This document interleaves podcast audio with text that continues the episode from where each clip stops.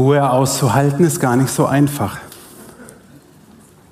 Wir sind ganz schnell dabei, uns irgendwie anders zu beschäftigen oder zumindest denken, was macht der Typ da vorne? Hoffentlich fängt er gleich an.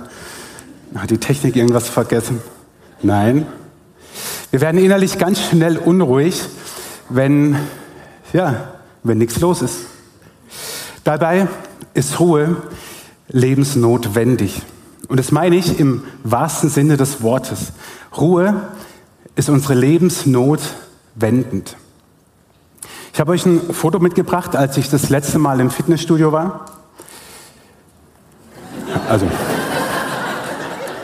es ist schon sehr lange her, da war ich noch mehr in Form. Naja, wir alle wissen, Muskeln wachsen nicht während des Trainings. Das Training ist wichtig, um die Muskeln zu stimulieren, aber wachsen tun Muskeln in den Ruhephasen. Ein Bild habe ich noch dabei, was vielleicht ganz süß, ja genau. Mhm. Habe ich schon vermutet, dass solche Reaktionen kommen. Wann wächst der Mensch? Im Schlaf. Babys und Kinder wachsen im Schlaf. Nicht umsonst denkt man manchmal wirklich morgens, Mensch, bist du gewachsen über Nacht? Ja, bist du. Es ist einfach so. Sowohl die Muskeln des Menschen als auch der Mensch selber wächst im Schlaf. Er wächst nicht dann, wenn alles aktiv ist, dann, wenn, wenn, der, wenn der Mensch trainiert, dann, wenn der Tag am Laufen ist, sondern in den Ruhephasen. Da wächst der Mensch, da wachsen die Muskeln. Aber ich habe euch eine wichtige Unterscheidung dabei zwischen Ruhe und Faulheit. Ich habe ja schon was über die Schweizer vorhin gesagt. Ich weiß nicht, wie das in, in eurer Mentalität so ist, aber wir Deutschen haben ein Problem mit Ruhe, weil wir verwechseln es oft mit Faulheit. Aber es gibt einen ganz großen Unterschied und den seht ihr auch farblich markiert in dem einen Wort. Ruhe bedeutet nichts tun, weil ich viel zu tun habe. Und Faulheit bedeutet nichts tun, obwohl ich viel zu tun habe.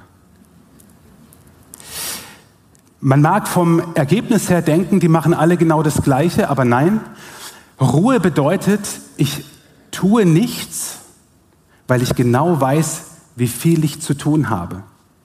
Und weil ich diese Ruhephase brauche, und darüber will ich mit euch jetzt nachdenken in der Predigt, um zu wachsen. Und Faulheit bedeutet, ich tue nichts, obwohl ich ganz genau weiß, dass ich eigentlich eine ganze Menge zu tun hätte. Wir Deutschen, wir brauchen diesen Unterschied immer wieder. Wie es bei euch in der Schweiz ist, ich weiß es nicht.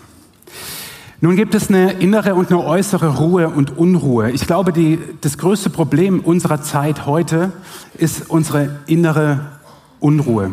Redo hat es vorhin gesagt, als ich letztes Jahr bei euch war, habe ich euch ein Buch vorgestellt, was mich damals sehr bewegt hat oder uns auch, meine Frau und mich. Wir waren in, oder ich war damals in einer längeren Auszeit, um ein bisschen auch zu sortieren, wie geht es beruflich auch weiter. Und während dieser Auszeit, zu Beginn dieser Auszeit, war ich bei euch hier und hatte dieses Buch gelesen und habe euch dieses Buch ähm, empfohlen, Das Ende der Rastlosigkeit. Ich bekomme keine Provision, aber wer es noch nicht hat, kauft es euch.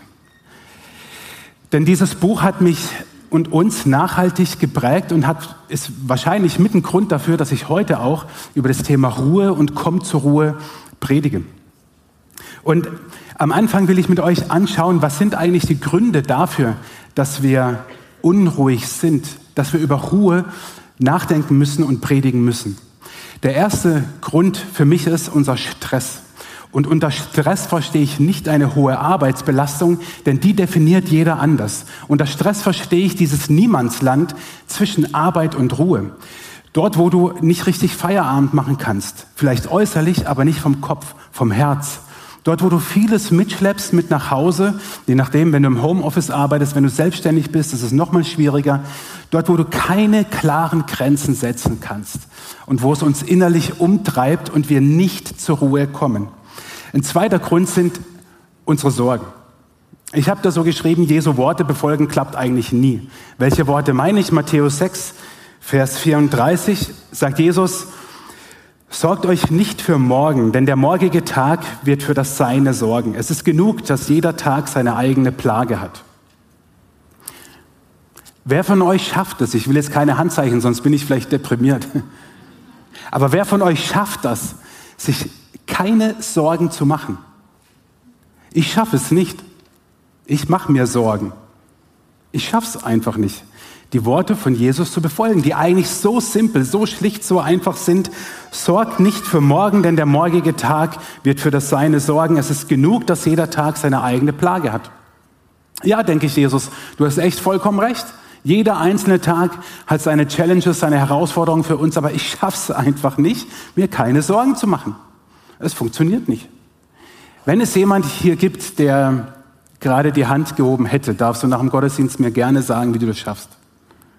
Ich bin wirklich dankbar für alle, alle Tipps, sich keine Sorgen zu machen. Aber Sorgen sorgen für eine innere Unruhe. Und gehen wir ein bisschen geistlich tiefer. Unser Ungehorsam sorgt genauso für Unruhe.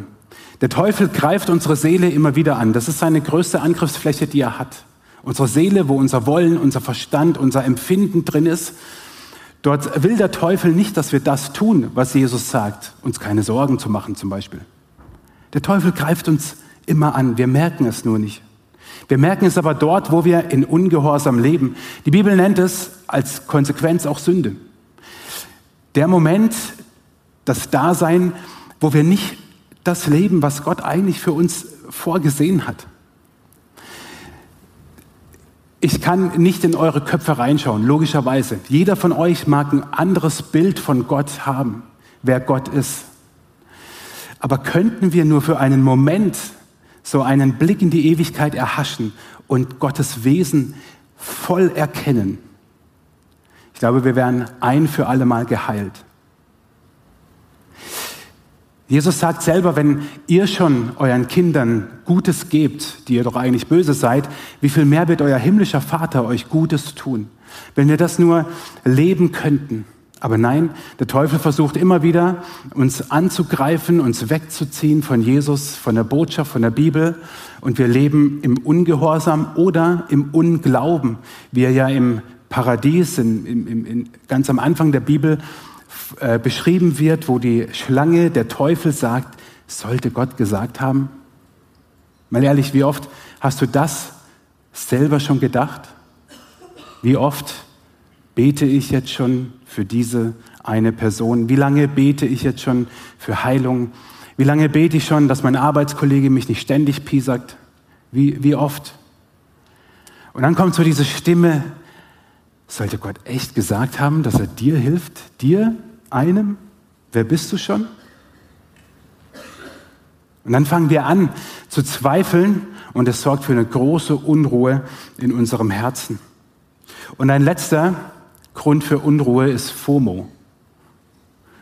Nicht verwechseln mit FIMO, das hat was mit Kreativität zu tun. FOMO ist aus der Soziologie ein Begriff, der in den letzten Jahren aufkam und heißt Fear of Missing Out, die Angst, etwas zu verpassen. Das ist das postmoderne Jugendsyndrom. Es könnte ja noch was Gutes, was Besseres kommen als das, was ich jetzt habe.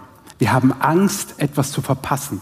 Wir haben Angst, wenn ich mich hierfür entscheide, entscheide ich mich ja gegen vieles andere. Vielleicht bist du heute Morgen hierher in den Gottesdienst gekommen und hast gedacht, so, oh, Daheim liegen bleiben hätte auch was.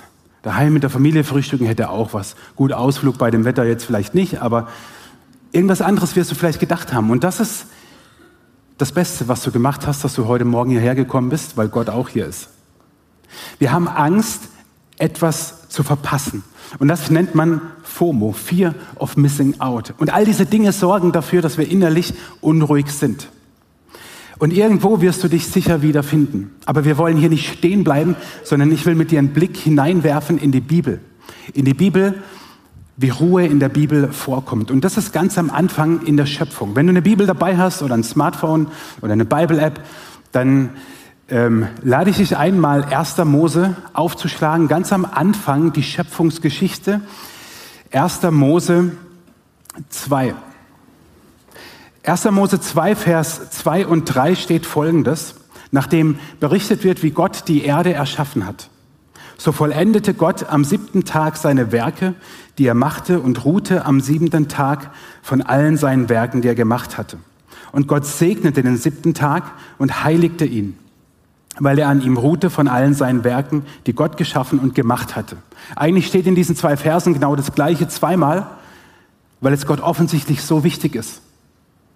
Gott hat diese Erde erschaffen und am siebten Tag ruht er und heiligt diesen Tag. Für uns ist es heute der Sonntag. Aber warum macht das Gott?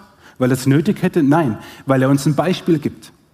Denn wenn wir das Ganze im Zusammenhang lesen und noch die Verse davor nehmen, 1. Mose 1, Vers 27 sagt Gott, oder ist von Gott die Rede, er schuf den Menschen zu seinem Ebenbild, zum Bild Gottes schuf er ihn und schuf sie als Mann und Frau. Und dann gibt Gott dem Menschen den Auftrag, seid fruchtbar, mehrt euch, macht euch die Erde untertan, bebaut sie, bewahrt sie, achtet auf diese Schöpfung. Und dann endet Kapitel 1 und Gott sah an alles, was er gemacht hatte und siehe, es war sehr gut. Da war aus Abend und Morgen der sechste Tag. Das einzige Mal, als Gott sagte, es war sehr gut, war an dem Tag, als er den Menschen erschaffen hat. Das sagt er übrigens auch dir heute Morgen falls du das noch nicht wusstest, falls du die Person heute Morgen im Spiegel fast nicht erkannt hast oder nicht erkennen wolltest oder dir gesagt hast, wer bist du? Gott sagt zu dir sehr gut. Und dann hat Gott den Menschen erschaffen und was ich total faszinierend finde ist, das Leben des Menschen beginnt erstmal mit dem Feiertag. Gott gibt dem Menschen ein Beispiel und der Mensch, bevor er arbeitet, hat erstmal Feiertag. Erstmal Feierabend. Das ist für alle, die nicht gerne arbeiten, echt ein Evangelium. Der Auftrag, die Erde zu bebauen, zu bewahren, zu bepflanzen und alles, der steht, der gilt, der gilt auch heute noch. Aber nachdem der sechste Tag rum war, war erstmal Ruhe. Faszinierend, oder?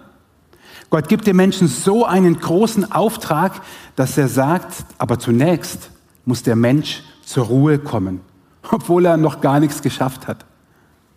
Das erinnert dich vielleicht auch an manchen Arbeitskollegen. Mag sein. Aber ich glaube, dahinter steckt ein göttliches Prinzip.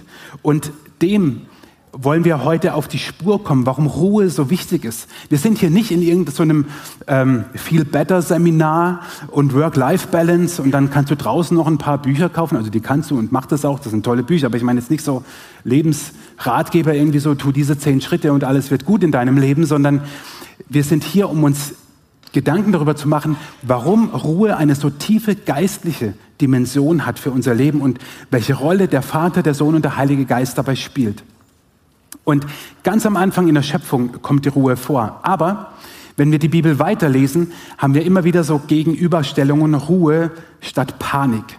Und eine der markantesten Stellen im Alten Testament ist, als das Volk Israel aus Ägypten befreit wurde.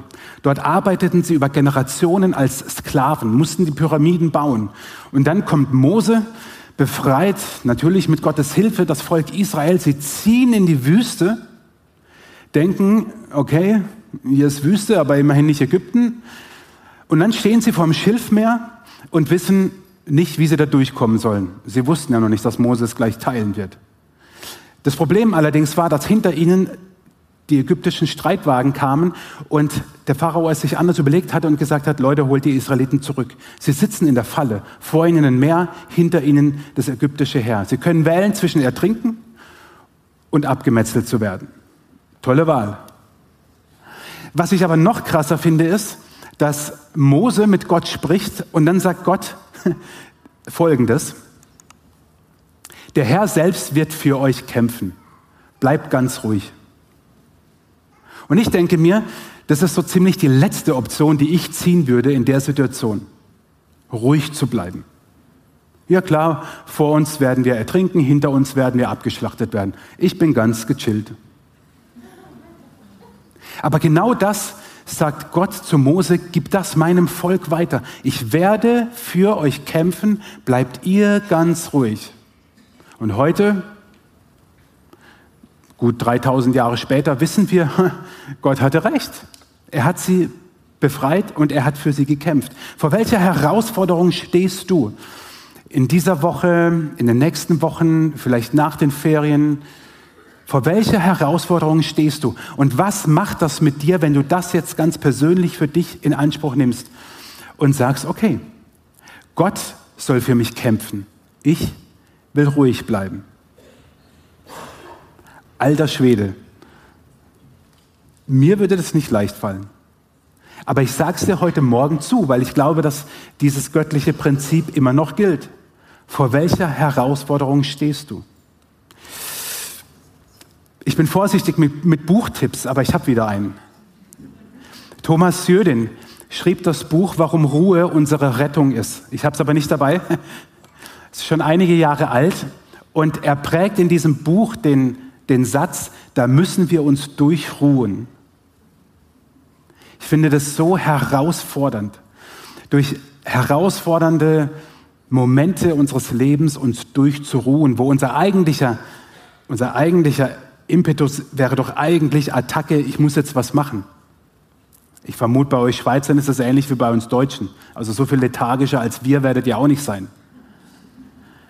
Auch in euch wird innerlich dieser Antrieb sein, ich muss jetzt was tun. Und Gott sagt nein. Und Thomas Jüdin übersetzt es eben in seinem Buch mit dem Satz, da müssen wir uns durchruhen. Ein dritter Gedanke, Ruhe ist in der Bibel immer Ausdruck von Vertrauen. In Psalm 62, Vers 2 steht, meine Seele ist stille zu Gott, der mir hilft. Meine Seele ist stille zu Gott, der mir hilft. Ich gebe dir einen Tipp heute mit. Sag deiner Seele ruhig mal Klappe halten. Sag es deiner Seele. Vielleicht klingt das für dich ein bisschen crazy, aber es gibt im Alten Testament, in den Psalmen, einige Stellen, wo es heißt, lobe den Herrn meine Seele, harre des Herrn meine Seele. Da spricht jemand mit seiner Seele. Das ist natürlich nichts Esoterisches und kein Selbstgespräch, aber eine Vergewisserung, dass du, dass du dir selber mal sagst, jetzt sei mal ruhig. Sei mal ruhig, meine Seele ist stille zu Gott. Meine Seele ist ruhig, weil ich will auf Gott hören, der mir hilft. Kannst du das für dich annehmen? Probier es mal aus. In den Momenten, wo du spürst, dass innerlich in dir einiges unruhig ist, dass du sagst, jetzt sei mal ruhig. Ich gebe dir nachher ganz konkrete Tipps mit, wie du das machen kannst. Welcher davon für dich ist, das wirst du rausfinden müssen. Aber in den Momenten brauchen wir es so sehr, dass wir unserer Seele sagen, halt die Klappe. Ich lass mich von dir jetzt nicht in die Irre führen und unruhig machen. Und ein letzter Gedanke zur Ruhe in der Bibel ist, dass Jesus einen Lebensstil der Ruhe führte. Es gibt unzählig viele Stellen. Ich habe dir nur drei mitgebracht. Er aber entwich, Jesus, er aber entwich in die Einöde und betete, als er Menschen geheilt hat. Das, was wir uns ja so sehr wünschen und was wir uns oft nicht vorstellen können. Jesus, der heilt, der, der Menschen wieder aufgerichtet hat. Und was macht er, anstatt sich feiern zu lassen? Er entwich in die Einöde und betete. Ich komme auf die Einöde gleich nochmal zu sprechen. In Markus 6, Vers 31 gibt es eine ganz witzige Stelle. Dort steht, Jesus sprach zu ihnen, geht ihr allein an eine einsame Stätte und ruht ein wenig, denn es waren viele, die kamen und gingen und sie hatten nicht Zeit genug zum Essen. Was ist passiert? Jesus hatte seine Jünger losgeschickt, seine Jünger waren unterwegs, haben von Gott gepredigt, haben sicherlich auch das ein oder andere Verrückte erlebt und dann kamen sie zurück. Und alles Mögliche haben sie dann Jesus erzählt und immer mehr Menschen kamen zu Jesus und zu seinen Jüngern und wollten etwas von ihnen. Sie haben gesehen, Jesus ist nicht einfach nur der gute Mensch, er ist nicht einfach nur das Vorbild, Vielleicht konnten sie es nicht in Worte fassen. Vielleicht kannst du es heute Morgen nicht in Worte fassen. Vielleicht bist du hier und kannst mit Jesus noch gar nicht so viel anfangen, aber merkst, es ist Jesus, der dir heute Morgen begegnet. Und warum? Weil er der gekreuzigt und auferstanden ist, der Sohn Gottes, damals noch nicht gekreuzigt und auferstanden, aber der Sohn Gottes. Sie merkten, von Jesus geht etwas aus, was ihr Leben verändert. Und sie wollten so viel von Jesus und seinen Jüngern, dass Jesus zu seinen Jüngern sagt, geht ihr allein an eine einsame Stätte und ruht ein wenig, die hatten nicht mal genug Zeit zu essen. Aber was macht Jesus in diesen Momenten? Er feiert es nicht oder er lässt sich nicht feiern, sondern er sagt, ruht ein wenig aus. Und ein letztes, was Jesus immer wieder tat, und am Morgen noch vor Tage stand er auf und ging hinaus und er ging an eine einsame Stätte und betete dort. Das war Jesu Lifestyle. Morgen für Morgen für Morgen hat er die Stille aufgesucht und hat dort gebetet. Und was passiert nun in der Ruhe? Was passiert in der Stille? Warum ist es so wichtig, dass wir das tun? Der erste Gedanke ist, die Ruhe ist der Ort, an dem ich erfahre, wer ich bin und an dem ich mich meiner Identität vergewissere. Was würdest du antworten auf die Frage, wer bist du? Wir sind schnell dabei zu sagen, was wir machen, was unser Beruf ist, was wir so tun den ganzen Tag. Wer bist du wirklich? Das sagt dir nicht die Hektik deines Lebens. Das wirst du in der Ruhe. In der Ruhe wirst du das erkennen, weil du mit Gott im Gespräch bist. Das Zweite ist, in der Ruhe findest du Sinn, weil wichtige Lebensfragen aufkommen und Platz und Zeit haben. Wenn es bei uns zu Hause manchmal sehr hektisch zugeht, weil ganz viele Termine sind und wir uns gefühlt so die Klinke die Hand geben und kaum sehen, aber gleichzeitig große Fragen auf, aufploppen, wo ich dann zu meiner Frau sage oder sie zu mir, ey, wir müssten da mal drüber reden, dann können wir das nicht zwischen Tür und Angel. Dann müssen wir uns bewusst Zeit nehmen und sagen, okay, am Sonntagabend oder am Freitagmittag oder wann auch immer, jetzt nehmen wir uns die Zeit. Ich kann das von meinem Beruf Herr, eigentlich ganz gut, mir gut einzuteilen. Das mag bei dir anders sein, das verstehe ich. Aber du musst dir die Zeit nehmen und genauso ist es mit Gott. Die großen Fragen des Lebens, die können wir nicht einfach so nebenher mal bearbeiten. Das funktioniert nicht. Aber in der Ruhe, wenn wir ganz bei uns sind und Gott mit reinnehmen und sagen, Gott, jetzt lass mich mal schauen, was ist der nächste Schritt in meinem Leben, in meinem Glauben, was steht hier an, das geschieht in der Ruhe. Und dann triffst du deine besten Entscheidungen. Ich sag dir eines, deine schlechtesten Entscheidungen, die triffst du dort, wo du unruhig bist, wo du getrieben bist, wo du nicht aus einer, ich meine es jetzt gar nicht so abgehoben inneren Mitte heraus entscheidest. Und die Mitte, die ist bei mir Jesus. Dort, wo ich Jesus mit reinnehme und wo ich aus der Ruhe heraus Dinge entscheide, dort treffe ich die besten Entscheidungen. Und die schlechtesten, die treffe ich dort, wo ich nur so irgendwie gefühlt mit einem halben Ohr und mit einem halben Auge irgendwie da, darüber gucke und entscheide und sage, so machen wir das. Das sind die schlechtesten Entscheidungen. Und da spielt es keine Rolle, ob das jetzt beruflich ist oder ob das privat ist. Deine besten Entscheidungen, die triffst du in der Ruhe. Und das alles, das alles hat eine Voraussetzung und einen Grund. In der Ruhe höre ich Gottes Stimme. Weißt du, wir sind in unserem Alltag umtrieben, umgeben von Alltagsgeräuschen. Um uns herum ist so viel. Wie bitte soll man in diesen Alltagsgeräuschen Gottes Stimme hören? Also dass Gott zum Beispiel sagt, siehe, ich habe dich erlöst, ich habe dich bei deinem Namen gerufen, du bist mein. Oder dass Paulus sagt, aber, lieber Vater, ihr seid nicht Knechte, sondern ihr seid nun Kinder des Allerhöchsten. Oder dass Jesus habt mich erwählt, sondern ich habe euch erwählt und ihr hingeht und Frucht bringt, Frucht, die bleibt. Jesus sagt, wie sich ein Vater über Kinder erbarmt, so erbarmt sich Gott über euch. Habt ihr gehört, welche Zusagen, die Gott für dein Leben hat, die ich euch gerade gesagt habe? Müsst ihr besser hinhören. Habt ihr geschlafen oder was? Wer mit Jesus lebt, für den gilt das Wort, was Gott seinem Volk sagt. Fürchte dich nicht, denn ich habe dich erlöst. Ich habe dich bei deinem Namen gerufen. Du bist mein. An anderer Stelle sagt er, und wenn du durch Wasser gehst und wenn du durch Feuer gehst, ich gehe mit dir. Im Römerbrief sagt Paulus, dass wir aber, lieber Vater, Papa zu Gott sagen können. Und wie sich ein Vater über Kinder erbarmt, so erbarmt sich Gott über die, die ihn fürchten. Aber wir hören diese Zusagen und diese Verheißungen nicht, wenn um uns herum ganz viel Lärm ist. Aber wie wichtig ist es, dass wir nicht selber unser Leben meistern, sondern dass wir wissen, es gibt einen Gott, der mich liebt, der ein Gesicht bekommen hat in Jesus Christus, der für mich gestorben und auferstanden ist. Letzten Sonntag habt ihr davon gehört und wahrscheinlich auch an vielen anderen Sonntagen. Dieser Jesus, der ans Kreuz gegangen ist und auferstanden ist, deswegen sind diese ganzen biblischen Verheißungen heute wahr. Aber wir hören sie nicht, wenn wir nicht zur Ruhe kommen. Und deswegen will ich dir zum Schluss ein paar ganz konkrete Tipps mitgeben. Überleg einfach, was könnte für dich, was könnte für dich gehen und funktionieren. Nicht für jeden ist alles gleich gut.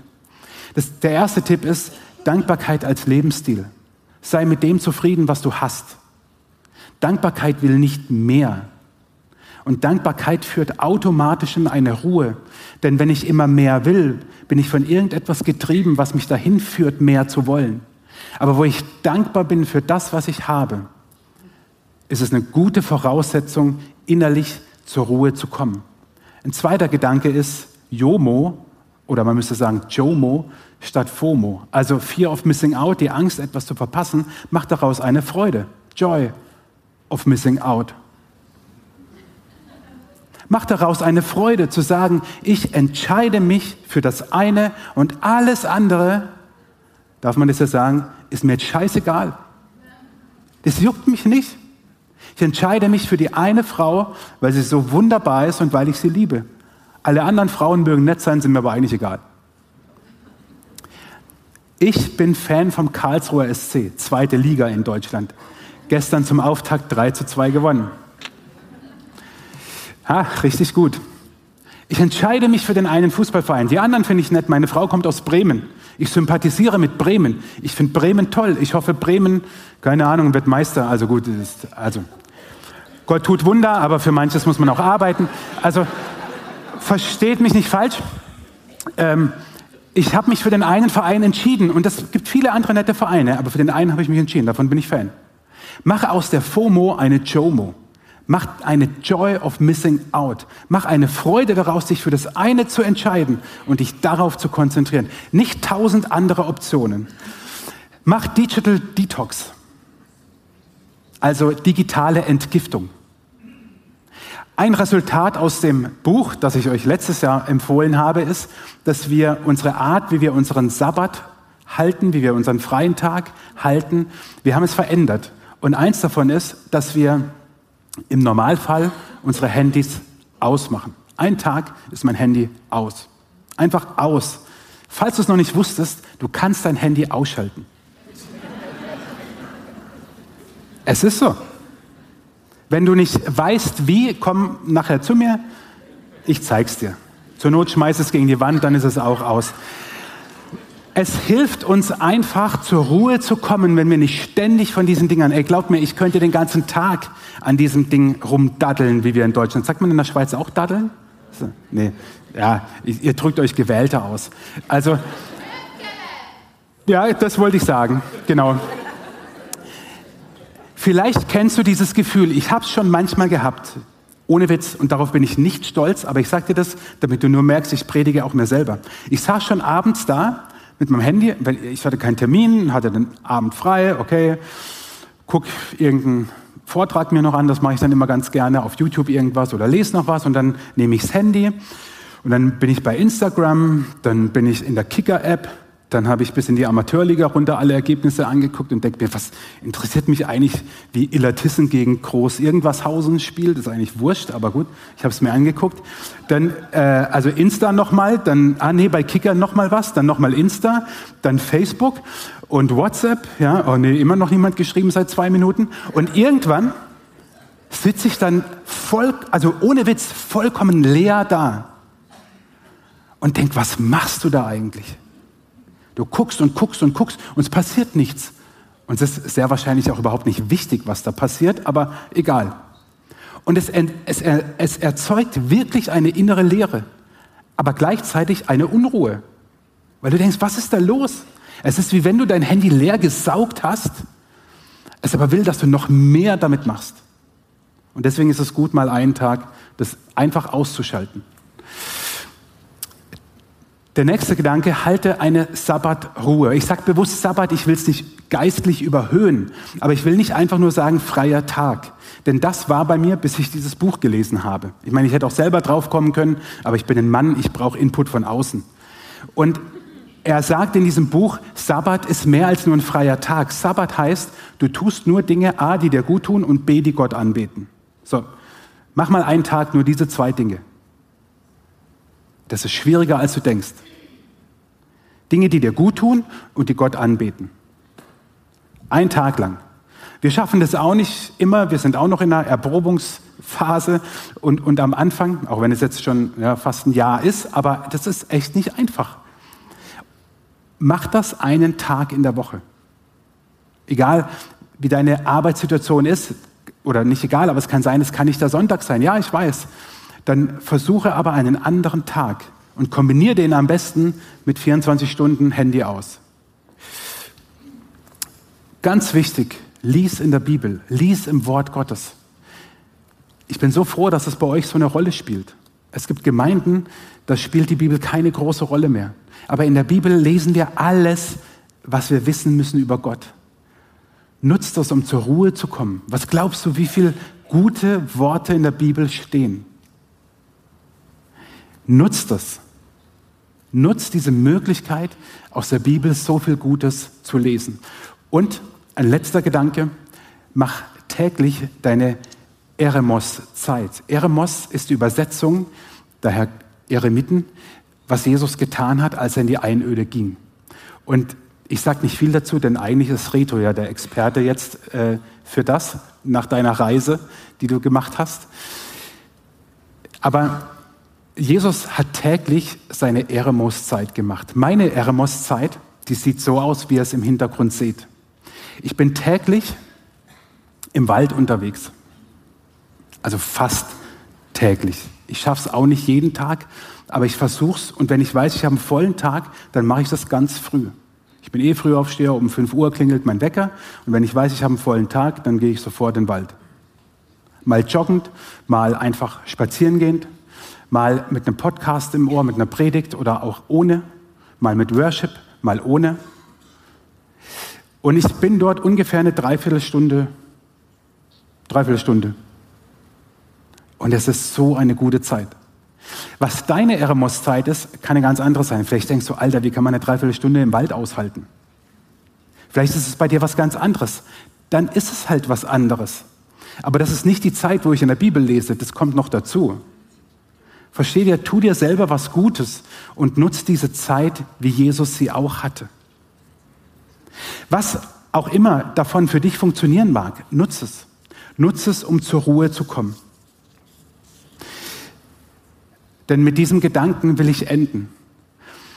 Ruhe ist kein Upgrade, sondern Grundzubehör unseres Lebens und Glaubens.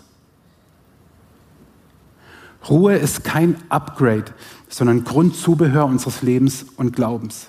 Ich hoffe, dass du durch den Gang durch die Bibel und warum es so wichtig ist, dass wir Ruhe haben, verstanden hast, warum das so ist. Nicht, weil wir hier so ein Work-Life-Balance-Seminar haben, sondern weil es ein göttlicher Lebensstil ist und ein göttliches Prinzip. Jesus sagt, kommt alle her zu mir, die ihr müde seid und schwere Lasten tragt, ich will euch Ruhe schenken.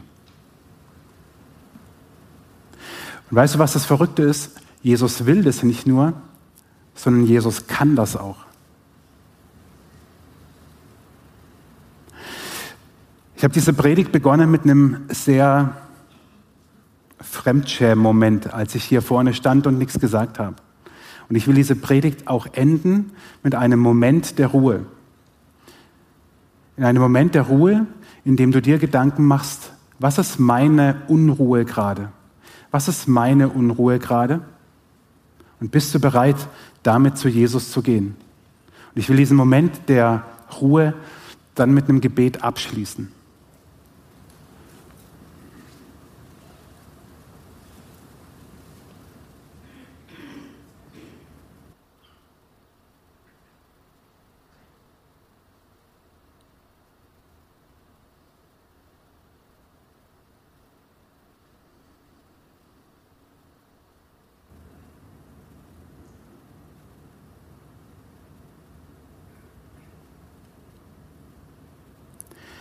Jesus, ich bin dir so dankbar, dass du nicht nur große Worte sagst, sondern dass du die Wahrheit bist.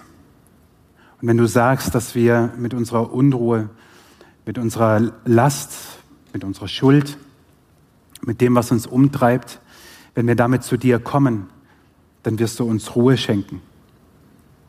Und wir brauchen das so sehr. Danke, Jesus, dass du es uns gibst. Ich bitte dich für, für jeden hier heute Morgen jetzt, der, egal ob jetzt hier im Raum oder am Livestream, innerlich so eine Unruhe merkt, dass du jedem von uns die Kraft schenkst und die Gnade, dass wir damit zu dir gehen. Wir stehen in der Gefahr, uns von so vielem ablenken zu lassen. Aber Jesus, du bist die Quelle des Lebens und du bist die Quelle aller Ruhe, die uns gut tut. Du bist der gekreuzigt und auferstandene, weil du uns ohne Ende liebst. ich bitte dich, Jesus, dort, wo wir zu schwach sind, zu dir zu gehen, da zieh du uns zu dir. Wie du das machst, ich weiß es nicht, aber ich überlasse es dir, dass du es tust, dass wir in unserer Unruhe nicht bei uns bleiben, sondern dass wir zu dir gehen weil du gesagt hast, dass du jedem, der beladen ist, der die Mühen spürt, der belastet ist, der Schuld trägt, wieder Ruhe gibst. Und dafür danke ich dir. Und dafür loben wir dich, Jesus. Amen.